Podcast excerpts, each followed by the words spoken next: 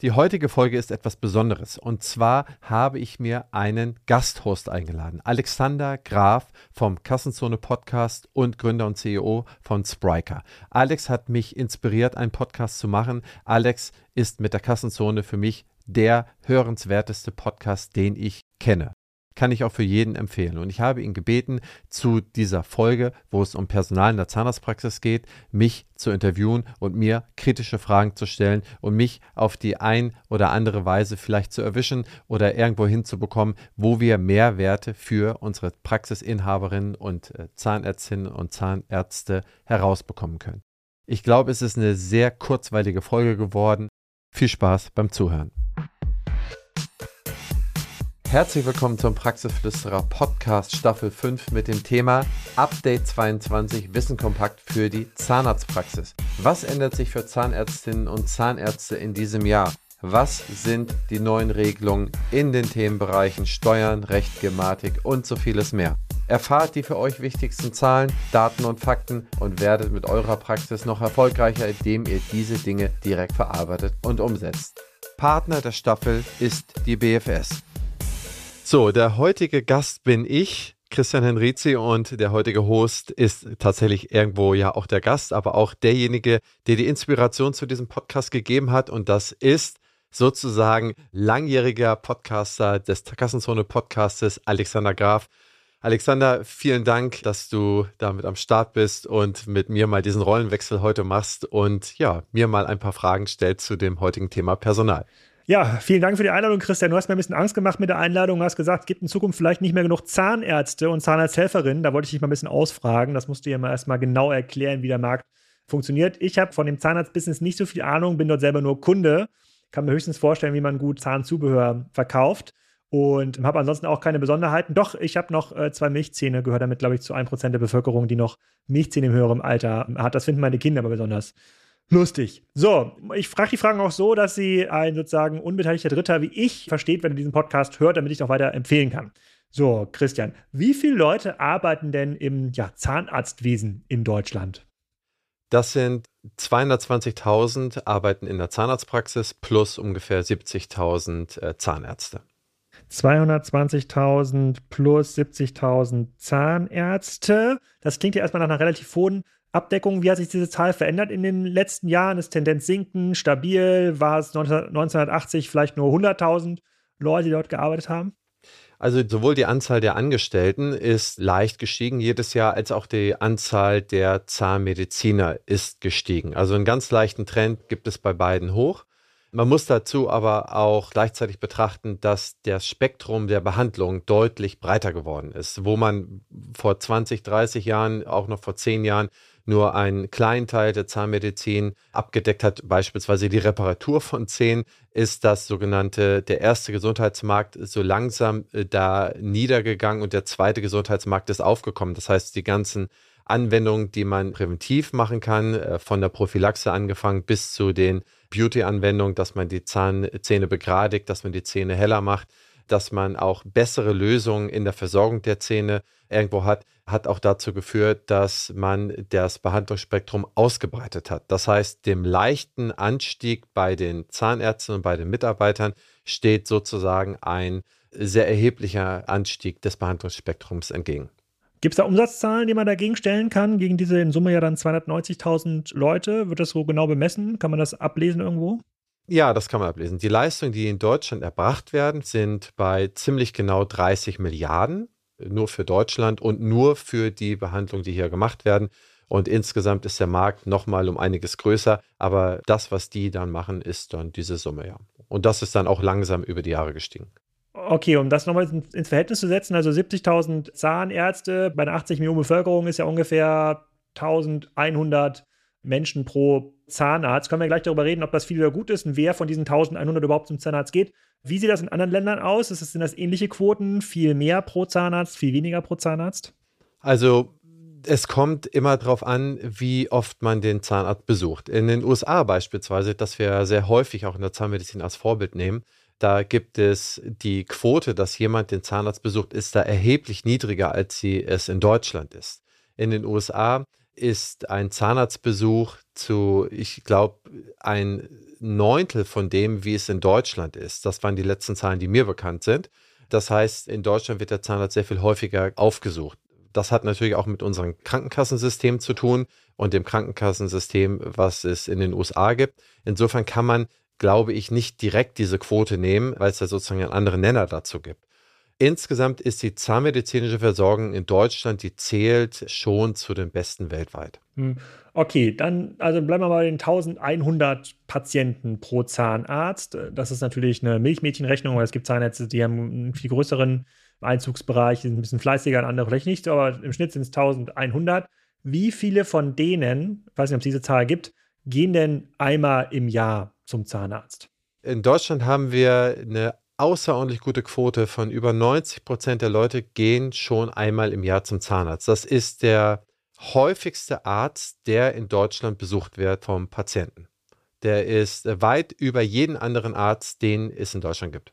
Hm, okay. Bei dem Leistungsspektrum, was mir da noch einfällt, ist, wir haben eine im Schnitt älter werdende Bevölkerung. So im Alter, wenn die Zähne schlechter, dann gibt es dann auch die zweiten, dritten und sozusagen vierten Zähne plus dann die aufwendigen Reparaturen, die du auch erzählt hast, die es vielleicht früher noch gar nicht so gab bei einem Zahnarzt. Hat das noch einen erheblichen Einfluss oder sind es tatsächlich eher dann eher, ist es wirklich Prophylaxe, Beauty oder mal eine etwas aufwendigere Brücke, die den Umsatzanstieg ausmacht? Ja, genau. Also das ist ja, wie gesagt, wo man früher noch ein bisschen gebastelt und repariert hat, da wird heute auch bei den Gebissen, wo früher gebastelt wurde, da wird heute auch eine komplette, ja sozusagen eine Reparatur, eine, eine Renovierung vorgenommen. Das kommt dann alles raus und dann wird es dann entsprechend neu gemacht. Da gibt es neue Aufbauten, neue Implantatsysteme und so weiter und so fort. Das heißt, es wird sehr, sehr viel dann auch von denen, was dann früher zusammengeflickt wurde, auch handwerklich super, wird jetzt nach den neuen Methoden behandelt und sozusagen zieht man sozusagen diese Behandlung nach. Und dann haben wir riesengroße Trends in der Zahnbegradigung in diesen sogenannten Aligner-Markt, die sehr, sehr stark hier in Deutschland sind, in der sozusagen erwachsenen Kieferorthopädie. Dann haben wir dadurch, dass wir immer mehr Dinge im Mundraum feststellen, wir immer mehr Möglichkeiten bekommen, diese Dinge auch aus dem Mundraum heraus zu behandeln. Von den Paro-Behandlungen beispielsweise mal angekommen. Das ist Parodontitis-Behandlung. Nicht selten werden Parokeime, auch wenn man mal einen Menschen, der, ja, ich sag mal so, nicht mit 70 oder älter stirbt, wenn der mal auf dem Seziertisch liegt, da werden nicht selten Parokeime auch im Rahmen des Herzmuskels gefunden. Das heißt, die, die da auch durch den ganzen Körper wandern. Letztes Jahr wurde das dann zum 1.7.2021 als Budget hinzugefügt. Das heißt, auch hier wurde wieder neues Budget für die Zahnärzte geschaffen, um diese Krankheit, die in Deutschland zehnfach unterbehandelt ist, das heißt, es wird nur einer von zehn Fällen in der Paro wird behandelt. Das ist im Prinzip eigentlich eine riesen Volkskrankheit. Das darf seit dem 1.7.2021 dann auch entsprechend abgerechnet werden. So wird der sozusagen Basket jedes Jahr entsprechend des Zahnarztes erweitert. Auch medizinisch sozusagen. Von den 70.000 ZahnärztInnen ähm, hast du gesagt, da kommen nochmal 220.000 Mitarbeiter dazu. Das heißt, drei Mitarbeiter pro Zahnarzt. Wenn man das jetzt mal auf eine ganz klassische Praxis schlüsselt, ein Zahnarzt, drei Mitarbeiter, wie verteilen sich die Aufgaben der drei Mitarbeiter? Also dann sind so zweieinhalb Stuhlassistenz und eine, ja, eine halbe Kraft sind dann Abrechnung und Eingang, also Rezeption. Und die meisten Praxen sind halt nicht mehr mit einem Zahnarzt, sondern es sind eigentlich auch nicht immer FTEs, sondern 05er, 075er. Das heißt, man hat dann tendenziell immer zwei, zweieinhalb hat man dann am Stuhl und der Rest teilt sich dann auf die Organisations- und Abrechnungstätigkeiten in der Zahnarztpraxis. Von diesen drei verschiedenen Profilen, Zahnarzt, sozusagen Abrechnung, Stuhlassistenz, wer hat das größte Nachwuchsproblem? Ganz eindeutig die Stuhlassistenz. Man macht die Ausbildung zur ZFA, zur Zahnärztlichen Fachangestellten. Und dann hat man die Möglichkeit, am Ende des Tages Aufstiegsfortbildung zu besuchen, sozusagen zur Praxismanagerin und zur Prophylaxe-Managerin.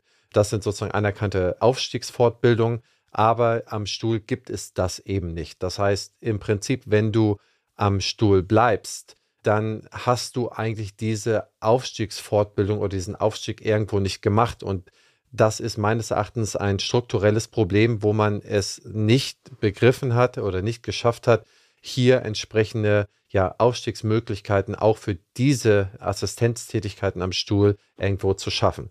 Insofern geht das eigentlich nur in die beiden anderen Richtungen. Und dieser Bereich verkümmert so ein bisschen. Die beiden anderen Richtungen, sag noch mal ganz kurz, da waren jetzt zu viele Fachbegriffe für mich drin. Was sind das für zwei Richtungen, die es da geht? Einmal in die zahnmedizinische Prophylaxe-Assistenz, das heißt die sogenannte ZMB. Also professionelle Zahnreinigung. Genau, die können dann selber Behandlungen am Patienten durchführen, die können die Prophylaxe-Behandlung machen. Und einmal die Praxismanagerin, das heißt die Aufstiegsfortbildung zur Praxismanagerin, die dann jemanden befähigt, dann auch eine Praxis ja in allen Einheiten sozusagen als Geschäftsführer oder als Einheitsführer ja zu lenken und zu leiten. Müsste das dann nicht dazu führen, dass ein höherer Automatisierungsgrad Einzug hält bei den Zahnarztpraxen? Also wir haben, sehen ja auch andere Industrien und ich bin ja auch in vielen anderen Industrien unterwegs und die Antwort auf Fachkräftemangel ist fast immer Automatisierung. Ja, also sozusagen deutlich sozusagen teurere, aufwendigere Maschinen, bei denen eben niemand mehr daneben stehen muss. Und ich habe gerade einen Podcast aufgenommen mit einer Betreiberin von einem großen Sägewerk. Die großen Maschinen, da wird dann nur der Baum nach vorne reingeschmissen und ganz hinten kommen dann schon die fertigen Paletten raus. Jetzt stark vereinfacht. So, ist das nicht, müsste das nicht auch ein Trend sein dann im Zahnarztbereich? Also zum einen gibt es gewisse Sachen, die auch hier softwareseitig schon abgebildet werden können. Zum Beispiel die Online-Terminbuchung. Die gab es bis vor ein paar Jahren noch nicht. Die stellte sich auch als sehr kompliziert dar, denn deine Selbstdiagnosefähigkeit ist ja nicht so, dass du sagen kannst, okay, ich habe den, den Schmerz oder die und die Art vom Schmerz und ich erkenne daraus, dass ich einen Termin in der und der Länge bei dem, dem Spezialisten bräuchte. Das heißt, hier geht so ein bisschen die technische Möglichkeit, dass man eigentlich Online-Termine vergeben könnte, mit der auseinander, dass du ja selber nicht die Diagnose-Fitheit hast, zu schauen, was du dann hast. Das sind immer noch so ein paar Probleme, die vielleicht auch mit der Tele, äh, Zahnmedizin, Telemedizin dann über die Jahre gestillt werden können. Darüber hinaus gibt es auch so etwas wie die Anamnese, die kann man dann auch schon mal zu Hause vorausfüllen. Also es gibt so ganz viele Prozesse in der Praxis, die man wirklich sehr viel schlanker machen kann. Was du aktuell nur sehr schwierig auslagern kannst, ist deine Assistenz am Behandlungsstuhl. Da sind wir in Deutschland technisch so geprägt und auch ein, zwei andere Länder in der Welt auch, dass wir immer mit der Vierhandtechnik behandeln. Das heißt, der Zahnarzt oder die Zahnärztin behandelt und die Assistenz reicht mir dann den Absaugschlauch, reicht mir dann die Instrumente, die führenden Stuhlhersteller, das sind auch deutsche Unternehmen gewesen, damals Siemens, später also die Tochtergesellschaft wie Siemens Healthineers war dann Sirona, das war ein großer Stuhlhersteller, Cavo war ein großer Stuhlhersteller oder ist es immer noch. Das heißt, wir haben damit unserer Art von Behandlung eigentlich dann auch mehr oder minder auch sehr viel geprägt. Damals waren immer noch genug Leute vorhanden. Das heißt, man konnte nicht genug Hände um einen Mund herumkriegen.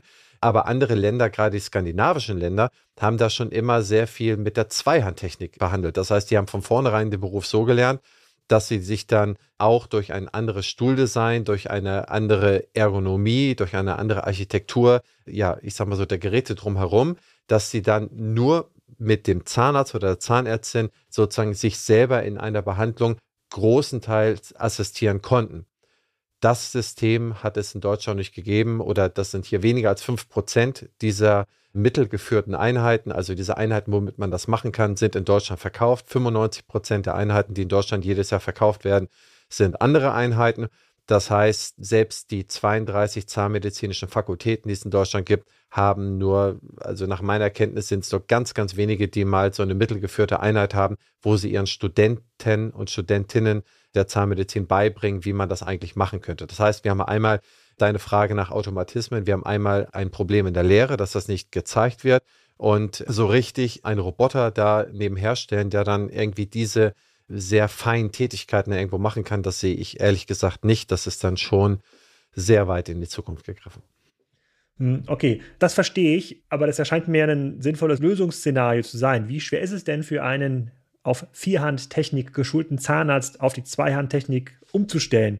Ich verstehe, er braucht einen anderen Stuhl oder ein bisschen andere Geräte drumherum. Das ist ja schon mal ein relativ großes Investment, aber dürfte ja von den Opportunitätskosten immer noch besser sein, als die Praxis aufzugeben, weil er keine Mitarbeiter mehr hat. Sollte es mal zu diesem Extrem kommen, weil am Anfang wird der Zahnarzt oder die Zahnärztin noch bereit sein, mit schlechter qualifizierten Mitarbeiterinnen zu arbeiten oder Berufs- äh, oder Nebeneinsteigern, aber irgendwann hat er da vielleicht oder hat er oder sie keine Lust mehr dazu und sagt dann, okay, dann probier es alleine. Also wie lange dauert so ein Umstieg? Zu der einen These, also im letzten Jahr haben wir, ich weiß nicht, ein halbes Dutzend bis ein Dutzend, ich würde so in acht, neun Praxen, würde ich sagen, haben, obwohl sie weit überdurchschnittlich verdient haben, haben wir geholfen, ja, wenn man so will, mit abzuwickeln bei der Zahnarzt oder die Zahnärztin dann aufgegeben hat. Ja, da, wo es dann geht, was machen wir mit Patientenakten und so weiter, wo wir konsultiert wurden, wo die gesagt haben, okay, ich habe keine Mitarbeiter mehr, ich möchte nicht mehr behandeln. Das heißt, diese Fälle gibt es immer mehr und wir kriegen ja nur die mit, die jetzt an uns aktiv rangehen. Jeden Tag schließen drei Zahnarztpraxen und nur eine davon wird weitergeführt. Das heißt, wir haben ja schon, äh, die Art, also die Anzahl der Zahnarztpraxen geht ja jetzt schon runter. Zu der Umschulung. Ja, das habe ich mir auch schon seit fünf Jahren oder acht Jahren überlege ich mir, das müssten eigentlich sehr, sehr viel mehr machen, diese Umschulung. Ich sehe es nur nicht so, dass diese Erkenntnis so durchgedrungen ist und so sehr in To-Dos überführt wurde, dass das dann sehr viele Leute machen. Man sieht es ja schlussendlich auch an den Zahlen von den Einheiten, die verkauft werden. Das ist nicht größer als 5% und das ist es schon immer gewesen. Das heißt, wenn immer noch weniger als 5% dieser Einheiten, wo man überhaupt so arbeiten könnte, verkauft, und das ist ja eigentlich ein Indiz, das müsste ja langsam auf 7 oder 10% gehen, damit genau dieser Effekt eintritt. Um mir da mal so ein Gefühl zu geben, wie viele Stühle werden denn im Jahr verkauft denn? 5000. Ungefähr. 5000, 70.000 Zahnärzte durch 5000 Stühle. Das heißt sozusagen, durchschnittlicher Behandlungsstuhl kann schon seine 20 Jahre und mehr machen. Absolut. Die alten Siemens-Stühle, die stehen seit 40 Jahren in der Praxis. Also nicht selten. Bei der Quote muss das ja auch der Fall sein. Okay, MFA, also sozusagen die Assistenten habe ich verstanden, dann die Zahnärzte selber. Bisher habe ich verstanden, es gibt ja noch immer noch eine relativ hohe, hohe Einstiegshürde, sozusagen für dieses Studium, was in der Regel eher von Frauen gemeistert wird. Nun habe ich in meinem Leben aber fast immer nur Zahnärzte erlebt. Wie kommt das? Ist, bin ich jetzt ein Zufall da oder habe ich hab nicht den repräsentativen Marktdurchschnitt gesehen oder gibt es am Ende des Tages mehr Zahnärzte als Ärztinnen? Also aktuell noch ja, da bist du immer noch im guten statistischen Mittel. Es gibt noch aktuell mehr Zahnärzte als Zahnärztinnen. Die Tendenz der letzten Jahre ist, ich glaube, vor drei oder vier Jahren ist das 50-50-Bild von Studentinnen und äh, Studierenden gebrochen worden in Richtung der Zahnärztinnen. Das heißt, es werden in den nächsten Jahren immer mehr fertige Zahnärztinnen von den Universitäten kommen. Man muss dazu sagen, der Numerus Clausus ist bei 1,1. Du kriegst eigentlich nur, wenn du ein unfassbar gutes Abitur hattest oder sehr, sehr viel Wartesemester hast, überhaupt hier überhaupt die Möglichkeit, äh, deine Zahnmedizin zu studieren. Und es ist festgestellt, dass das Abitur im Durchschnitt von den Mädels halt dann nach dem 12. oder 13. Jahrgang irgendwo noch ein bisschen besser ist. Das heißt, wir haben hier von den Einschreibungen sehr, sehr viele Frauen. Wir haben teilweise in unseren medizinischen Fakultäten Quoten von bis zu 100 Prozent nur Frauen. Das heißt, in den nächsten Jahren, die immer mehr rauspurzeln, dann werden wir irgendwann bei 75, 80 Prozent Frauen landen. Wir kommen aber von irgendwie 85 Prozent Männer aus den Ende 70er, 80er Jahre.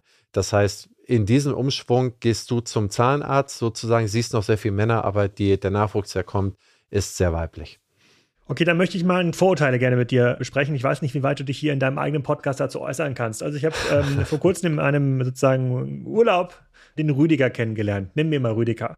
Rüdiger arbeitet in einem Dentallabor, macht also, das ist ja eine schrumpfende Branche, habe ich bisher verstanden, macht aber dann irgendwie so aufwendige, sozusagen aufwendige Plastiken, die dann irgendwie eingesetzt werden müssen vom Zahnarzt. Und Rüdiger ist dann ähm, abends quasi, das ist im Urlaub gewesen, als du mir zu mir gesagt Alex, eine Sache muss ich dir mal sagen, also wenn, wenn du es dir aussuchen kannst, geh auf jeden Fall zum Zahnarzt, nicht zu einer Zahnärztin, weil am Ende des Tages ist es Handwerk und du kannst dir gar nicht vorstellen, wie oft ich schon raus musste, weil dieses Handwerk quasi nicht richtig ausgeführt wurde von den weiblichen Vertretern dieser Branche. Ich weiß, es ist ein heikles Thema. Ich wollte ihm jetzt ja nicht widersprechen. Ich habe ja auch gar keine Daten. Es hat sich jetzt erstmal erschlossen, aber ich habe mir dann gedacht, naja, die, die Frauen, die, das, die diesen Beruf ergreifen, die werden wahrscheinlich auch ein bisschen handwerkliches Interesse haben und am Ende des Tages dann das Implantat schon irgendwie reingeknackt bekommen in den Kiefern. Gibt es da eine Diskussion? Ist das nur was, was sich der Rüdecker irgendwie ausgedacht hat oder ist da ein ganz klein bisschen Wahrheit dran? Liebe Hörerinnen und Hörer, an dieser Stelle möchten wir unser spannendes Gespräch kurz unterbrechen und einmal Danke sagen. BFS Health Finance ist einer der führenden Finanzexperten im Dentalmarkt und vor allem ein ganz wichtiger Unterstützer dieses Podcasts. Ich bedanke mich bei allen Möglichmachern der BFS für euren Support. Auch diese Staffel erscheint auf der BFS Weiter geht's Plattform. Dort gibt es viele spannende Infos rund um den Praxisalltag. Schaut gerne mal vorbei Link in den Show Notes, aber natürlich erst nach dem Ende dieser Episode. Jetzt geht es erstmal weiter. Viel Spaß. Also ich kann mir schon vorstellen, dass das vielleicht in dem einen oder anderen Fall so ist. Und äh, generell ist die Ausbildung an unseren Fakultäten aber spitze. Die ist meines Erachtens super. Die haben schon sehr, sehr früh zahllose Schweinekiefer, die kriegen immer eingefrorene Schweinekiefer, an denen sie alles Mögliche machen und dann in der Klinik machen sie sehr viel dann, je nach Universität, an den Patienten schon sehr, sehr viel. Und eigentlich geht man dann auch raus und ist fertig, sodass man das kann. Und was bei den Implantaten, da gibt es dann Bohrschablonen, die mitgeliefert werden bei den meisten Implantatsherstellern. Das heißt, du kannst im Prinzip auch gar nicht so viel verkehrt machen. Beim Zähneziehen ist es, ja, wie gesagt, mir hat mein Zahnarzt erzählt, dass er 150 verschiedene Zangen hat. Für jeden Zahn eine andere Zahnform, eine andere Art von Zange, wie man den ziehen kann. Das heißt, du musst dir vorstellen, wenn das Instrumentarium auch gut in der Ausstattung ist, dann hast du 150 verschiedene Zangen für jeden Art von Patienten, um jeden Zahn irgendwie zu lösen und zu ziehen dann ist es eine Frage der Technik. Und meines Erachtens hast du genauso viel top ausgebildete und spitzenmäßige Frauen wie Männer. Das heißt, ich würde tatsächlich da eher sagen, dass es ein subjektives Gefühl ist von dem äh, Kundenkreis, den Rüdiger da irgendwo hat, dass da vielleicht der ein oder andere dabei ist, der das nicht so gut konnte und da er das dann so ein bisschen versucht zu objektivieren. Okay, gut, hier hören ja hoffentlich ja tausende Menschen mit. Einige davon, die im Dentallabor auch im Außendienst arbeiten, die können ja im Zweifel sich zurückmelden bei dir, ob sie diese, ob sie diese Datenlage zurechtrücken kann. Das wollte ich auf jeden Fall mal angesprochen haben. Wenn heute ein Zahnarzt neu anfängt nach der Uni, kauft er sich eine Praxis oder kann man sich irgendwie einfach neu eine eröffnen? Also man kann sich erstmal grundsätzlich eine eröffnen, sowohl als auch eine kaufen. Also eine beides hat Vor- und Nachteile. Wenn man eine man, wir unterscheiden da in, in, Brownfielder und Greenfielder. Die Greenfielder sind diejenigen, die halt eine neue Praxis bauen. Die haben die Möglichkeit, die Behandlungsräume schon mal gleich so zu gestalten und so auszustatten, wie sie wollen. Zum Beispiel eine mittelgeführte Einheit. Zum Beispiel das und das System, das PC-System, das PVS, Praxisverwaltungssoftware-System und so weiter. Das heißt, die haben jede Art von Gestaltung für sich frei. Und die, die eine bestehende Praxis übernehmen, gehen erstmal in einen Bestand rein, haben zwar den Vorteil, dass sie einen Patientenbestand haben, müssen aber auch mit allem anderen Vorlieb nehmen, was sie da in der Regel finden. Es sei denn, man macht die Praxis erstmal zu und entkernt die und macht die komplett neu. Das heißt, ich sehe aktuell ein bisschen mehr Neugründung auf der grünen Wiese als äh, in der Übernahme an Praxen. Das heißt, wir begleiten jedes Jahr so ja, 60 bis 80 Niederlassungen und ich würde sagen 60 davon, 55, 60 davon machen das auf der grünen Wiese. Vor zwei, drei Jahren war das mal ungefähr pari. So, um dieses Personalproblem, diese Personalherausforderung nochmal zurückzukommen. Ich komme aus einer Branche, da ist diese Personalherausforderung noch viel krasser. Wir sind ja in einem globalen Softwarewettbewerb. Ich streite mich hier mit Apple und Facebook um irgendwelche Cloud-Spezialisten in Rumänien. Ja, ich will die heiern, die wollen die heiern. Wir müssen ihnen alles Geld der Welt zahlen, die beste Heimarbeitsplatzausstattung bieten und dann noch gleichzeitig ein cooler Arbeitgeber sein. Also ich weiß sozusagen, wir sind hier quasi am Ende dieses Spektrums schon angekommen. Wenn ich mir jetzt aber so überlege, von den Zahnärzten, mit denen ich in meinem Leben bis jetzt zu tun hatte, wie sieht die Praxis aus? So, da läuft irgendwie eine Ecke in Schleswig-Holstein das RSH-Radio, im nächsten Raum NDR und sozusagen so eine richtige lebendige Bürokultur gibt es da ja nicht, wie man sie sich bei coolen Softwareunternehmen wünschen würde. Die Skala nach oben ist ja noch, da ist ja noch reichlich Platz, wenn ich mir das so anschaue. Gibt es denn da schon Zahnärztinnen beziehungsweise Klinikbetreiber, die das für sich erkannt haben und gesagt haben, naja, ich muss mich dort verändern und muss dann den Assistenten, den, äh, der Praxisleitung einfach ein Umfeld bieten, wo sie richtig gerne hinkommen, äh, jeden Tag? Ja, absolut. Ich glaube, das kann auch nur die Lösung daraus sein. Also auf der einen Seite hat selbst der gemeinsame Bundesausschuss, der gesetzgebende Charakter für die Ärzte und Zahnärzte hat, 2020 schon als Verpflichtung aufgegeben, dass jeder eine Mitarbeiterbefragung pro Jahr durchführen muss, weil die sehen, okay, wir können alle unsere Patienten nicht behandeln, wenn weiterhin die Praxen schließen oder wenn wir weiterhin so viel Personaldecrease hier in unserem Markt haben. Und es gibt diese Kliniken, die, die dann halt auch sehr, sehr viel mehr anbieten, aber das sind halt äh, immer noch Einzelfälle. Das heißt, dass man mal beim Human Resource Management irgendwo anfängt, das ist schon mal meines Erachtens wichtig. Viele arbeiten durch, haben keine Pausen, müssen sich mit ihren Vorgesetzten oder mit ihren Chefs zusammen in einem kleinen Büro umziehen. Wie gesagt, wissen nicht, wann sie an dem Tag irgendwie trinken oder essen sollen. Es ist dann permanent unterbesetzt. Das heißt, das ist dann auch zu sehen. Und es wurde so ein bisschen der Spruch geprägt, also mit blutigen Instrumenten beworfen zu werden. Also wir kommen da irgendwie auch daraus, dass es nicht selten ist, dass, dass man in diesem Bereich auch ich sage mal so, ein sehr unsoziales Miteinander und eine sehr unsoziale Gesprächskultur miteinander gepflegt hat. Du musst dir das vorstellen, man hängt über einen Arbeitsplatz von irgendwie so 10, 15 Quadratzentimeter über Mund und man hat schnelle, zackige Befehle. Saugen, Instrument, Trepp so, 17 Millimeter. Das heißt, es gibt äh, kurze, knackige Befehle und das machst du den ganzen Tag, ja. Und das ist dann schon ein bisschen die Umstellung, dann irgendwie dann wieder ins normale Gespräch zu kommen. Und es ist am Tag sind dann 30 Patienten pro Arzt einbestellt. Man hat sehr wenig Zeit zwischendurch, um da, für das Intersoziale. Also ich glaube, da ist sehr, sehr viel Platz nach oben, den man da irgendwo machen kann. Aber was mich interessiert, wie macht ihr das denn, um die Mitarbeiter zu begeistern? Oder wieso kommen die denn dann zum Beispiel zu euch? Ja, ich habe vor kurzem ein äh, Podcast-Interview gegeben bei der T3N, da haben wir das so ein bisschen erklärt. Bei uns hat sich der Markt natürlich komplett gedreht. Wir sind im kompletten Arbeitnehmermarkt. Eine Stelle neu zu besetzen bei uns sozusagen kostet viele tausend Euro, in manchen Rollen auch viele zehntausend Euro. Das heißt, wir müssen alles dafür tun, dass die Leute, die bei uns sind, nicht weggehen. Wir müssen uns als den besten Arbeitgeber wahrnehmen. Bei uns hat sich die Bedürfnispyramide natürlich auch gedreht. Ja, früher ging es ja darum, dass man gutes Gehalt, sozusagen gute Arbeitgebermarke, damit man im Freundeskreis sagen konnte, ich arbeite bei BMW, vielleicht eine gute Aufgabe im Job und dann kam sowas wie Selbstverwirklichung, Flexibilität.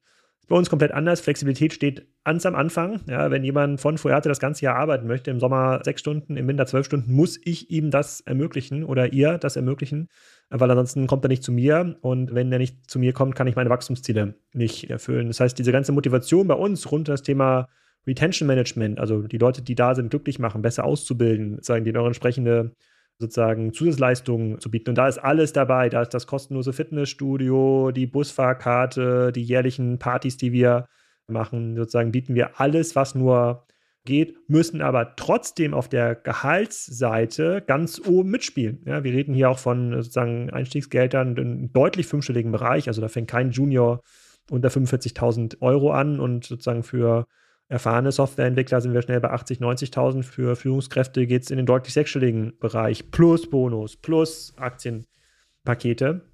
Und das können wir mitmachen, aber ganz, ganz am Ende, was ist denn der Unterschied bei uns, bei unseren Unternehmen zu anderen Softwareunternehmen? Sitzen ja alle irgendwie vom Rechner und tippen da irgendwas ein und schreiben sich gegenseitig Nachrichten. Also liegt es ja schon daran, welche Leute man im eigenen Unternehmen am Rechner hat. Und da wollen wir natürlich die Besten haben und sehen mittlerweile, auch diese, dass sich dieser Wettbewerb verschärft. Und wir freuen uns, dass ein Facebook und ein Apple und Co. ihre Leute zurück, zurück auf den Campus holen, weil die besten von denen sagen dann, nee, ich will aber nicht auf den Campus zurück. Ich will nicht im, in, in San Francisco irgendwie anderthalb Stunden sozusagen pro Richtung Bus fahren, auch wenn da doch tolles WLAN ist und die Kohle umsonst, sondern ich möchte eigentlich viel lieber irgendwo in der Nähe von äh, Washington wohnen oder viel lieber irgendwo bei Orlando, wo, wo es ein bisschen warm ist, wo die Kinder irgendwie einen großen Garten haben haben. Und da kommen natürlich wir ins Spiel. Das ist bei Zahnärzten so nicht möglich, verstehe ich, weil es schon vor Ort Beruf ist. Ich denke mal, das Praxismanagement eher nicht, ja, oder das Terminmanagement lässt sich komplett virtualisieren. Aber die, die Herangehensweise, irgendwie regelmäßige Feedback-Gespräche, äh, lassen sich natürlich auch besser orchestrieren in größeren Praxisverbünden. Also diese Art von Kultur lässt sich, glaube ich, in so einem ganz kleinen Team irgendwie drei Leute auch nicht so einfach aufbauen und diese Infrastruktur, die man dafür braucht, da sollte man dann schon irgendwie einen, einen größeren Gemeinschaftsverbund haben. Das wäre jetzt, wenn ich jetzt wetten müsste und ich habe von diesem Markt wirklich gar keine Ahnung, glaube ich, sozusagen läuft es auf größere Ketten hinaus, diese Gehälter anbieten können, die eine bessere Mittelverwendung am Ende des Tages haben, was die Geräte angeht, was auch die Leute angeht, dass man auch mal flexibel Urlaub nehmen kann, ohne Angst zu haben, dann nach dem Urlaub nicht an die gleiche Rolle zurückzukehren. Aber bei uns ist der Wettbewerb mittlerweile, hat ein ähnliches Niveau er erreicht, wie er wahrscheinlich so in der Dotcom-Zeit erreicht hatte, nur ist er deutlich mhm. globaler geworden. Mhm. Äh, wie würdest du das denn jetzt für empfehlen, wie das eine kleine Zahnarztpraxis macht, die dann, was weiß ich, vielleicht sechs, sieben Leute hat, vielleicht so fünf Räume? Man hat den ganzen Tag, hat man da voll zu tun und abends geht man komplett gestresst nach Hause. Wie soll man denn da sozusagen das aufrechterhalten? Wie kann man da denn äh, konkurrieren, außer mit Gehältern? Ist erstmal aus meiner Sicht Aufgabe des Chefs oder der Chefin, sich mal anzuschauen, wie es in anderen Industrien läuft, wie zum Beispiel in unserer Industrie, oder sich das mal anzuschauen, wie das orchestriert werden kann, wie man auch Feedback automatisiert, ja, wie man sozusagen sowas auch einholt, automatisiertes Feedback, wie man auch Kundenfeedback automatisiert, also sozusagen mit also Kommunikation mit den Leuten außerhalb dieser kurzen Befehlsanweisungen, die auch wahrscheinlich so gemacht werden müssen, damit man da vorankommt. Also es ist jetzt nicht so, dass man jetzt sagt, dir, Frau so und so, Spritze bitte und dann nochmal eine Grußformel hinter, hinterher, sondern sozusagen dieses Zwischenmenschliche ist, glaube ich, das, was für viele Assistenten da sozusagen auf der Strecke geblieben ist. Aber das liegt ganz klar an der Chefin und an den Chefs, sich da die Zeit zu nehmen. Und wenn ich es richtig verstanden habe, diesen Markt ist auch nicht so wie zum Beispiel im Bereich Kinderärzte, müssen die sich jetzt auch nicht den ganzen Tag mit irgendwelchen neuen Krankenkassenanweisungen rumärgern und jeden Euro fünfmal umdrehen und sich überlegen, wie man am Ende des Monats da über die Runden kommt. Also die Zeit ist aus meiner Sicht da und die, der Auftrag und die Fähigkeit liegt ganz klar bei den Praxisinhabern. Ja, das ist ein guter Punkt, sehe ich ganz genauso, ja. Ja, bevor du mir jetzt auch noch mehr Fragen stellst, bin ich jetzt hier schon fast am Ende angekommen mit den Fragen, die ich hatte. Ich habe gelernt, ich muss mir in Deutschland erstmal jetzt keine massiven Sorgen um meine Zahngesundheitsversorgung machen. Da kommen auch immer wieder neue Zahnärzte hinzu. Das Ausbildungsniveau ist extrem groß. Äh, wenn uns der Markteindruck nicht komplett täuscht, dürfte es in den nächsten fünf bis zehn Jahren einen höheren Anstieg dieser Zweihandbehandlungsmethode geben. Plus eine zunehmende, ja, wie nennt man das, Verkettung, Franchisierung der Zahnärzte würde ich, glaube ich, auch erwarten, weil das, das macht einfach total viel, das macht total viel Sinn. Ja, ja, absolut, absolut. Bevor die Versorgung dann irgendwo äh, schwierig wird. Ich meine, es gibt ja noch politischen Gegenwind, aber ich glaube, die Versorgungsträger werden auf verschiedene Schultern verteilt werden müssen. Es wird genauso Platz sein für den einen als auch für den anderen. Was gemacht werden muss, ist sicherlich die Ausbildung muss weiterentwickelt werden. Und dann äh, schlägt man sich wie jede andere Branche, wie du auch in deiner Branche, schlägt man sich damit rum, dass man seine Kräfte erstmal zusammenhält, erstmal bei sich behält und da nicht irgendwo erstmal damit versucht umzugehen, dass man keine Mitarbeiter mehr hat. Nämlich dann wird es erstmal richtig schwierig, denn da fragen sich auch andere, warum ist da kein Mitarbeiter mehr? Und wenn du dann die Gespräche führst, wie kann man so eine Praxis, die vor eine halbe Million im Jahr verdient hat, dann abwickeln? Also es geht denen ja allen gut, die verdienen alle gutes Geld, dann wird es dann schon sehr unangenehm. Ja, absolut. Nee, du hast recht. Vielen Dank für deine Einladung an mich als Gastmoderator. Ich hoffe, die Leute hat es trotzdem gefallen. Ja, vielen Dank, Alex, dass du Zeit hattest, obwohl du den ganzen Tag ja auch voll bist mit Sachen, da einfach mal als Gasthost aufzutreten. Liebe Hörerinnen und Hörer, ich hoffe, es hat euch auch gefallen und wie immer, wenn es euch gefallen hat, freue ich mich über eine kleine Bewertung bei Spotify oder bei iTunes und bis zum nächsten Mal, ihr und euer Christian Henrizi.